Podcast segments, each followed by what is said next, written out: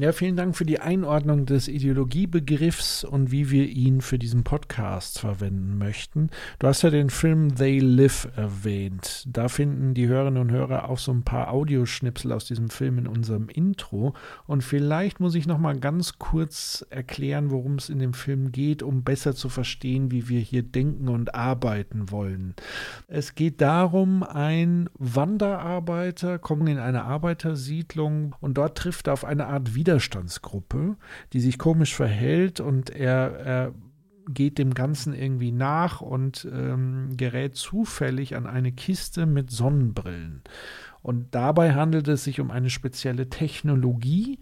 Und als er diese Brille aufsetzt und durch die Stadt läuft, kann er plötzlich hinter die Kulissen irgendwie gucken. Das heißt, wenn er auf Werbeplakate schaut, dann sieht er eben nicht die äh, schönen Motive und die Sprüche, sondern er sieht in großen Blockbuchstaben die eigentliche Message dahinter.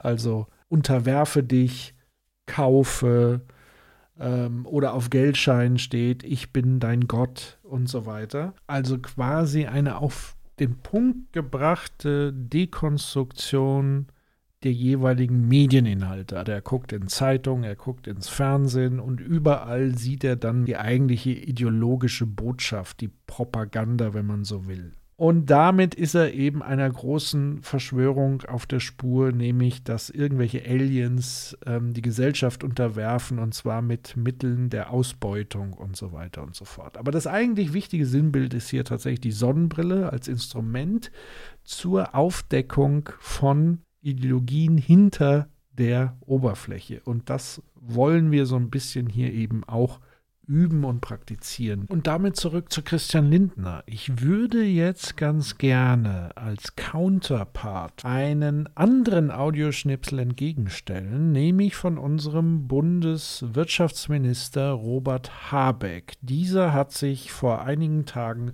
bei Markus Lanz in der Talkshow wie folgt geäußert womit fahren eigentlich unsere Autos?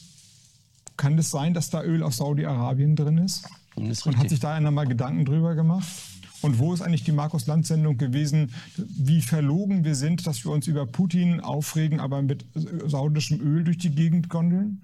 Wir haben an jeder Stelle beim Abbau von Produkten für jede Form von Handys, Computern und so weiter, ja, sind wir in einer Verantwortung mhm. mit manchmal schwierigen Ländern und schwierigen Regimen und wir kümmern uns da niemals drüber. Aber punktuell entdecken wir dann immer ja, eine, eine, wie soll ich sagen, unser moralisches Gewissen.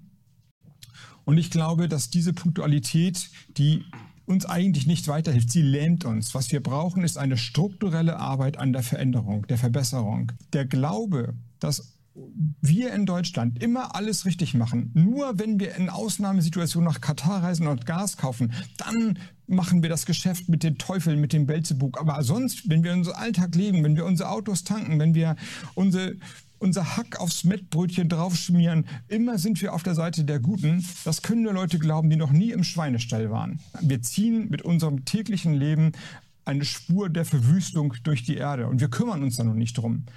Wenn wir ehrlich sind, müssten wir uns mal dann auch zumuten, dass wir sagen, was immer wir tun, hat Konsequenzen. Wir sind keine Engel. Und das Bemerkenswerte hier an Habecks Ausführungen ist ja, dass er eigentlich an der Stelle die Brille aufsetzt und uns erzählt, was denn Sache ist. Also er löst sozusagen diese oberflächliche Behandlung mit dieser ganzen Thematik auf und spiegelt uns, nach welchen merkwürdigen, aus seiner Sicht merkwürdigen Ideologien wir Tag ein, Tag aus leben, nämlich mit dieser Anspruchshaltung, alles ist zu jeder Zeit super billig verfügbar.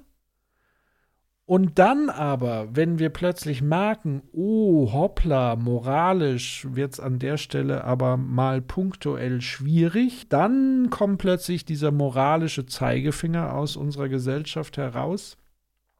Die sagen, das ist aber böse. So, und dann sagt eben Habeck, okay, vielleicht schaut ihr doch mal genauer hin, wie ihr euch eigentlich verhaltet, nämlich normalerweise ist das alles scheißegal, woher unsere Produkte kommen. Verschwendung ist geil, Geiz ist geil, das billige Nackensteak etc. Und da würde mich natürlich jetzt interessieren, wie würdest du Habecks Rede auch nochmal zu Lindner einordnen? Und was könnte man eigentlich auch an Habecks Botschaft letztendlich wieder kritisieren? Und steckt da drunter vielleicht auch eine mögliche Ideologie, die wir noch gar nicht so auf Anhieb erkennen?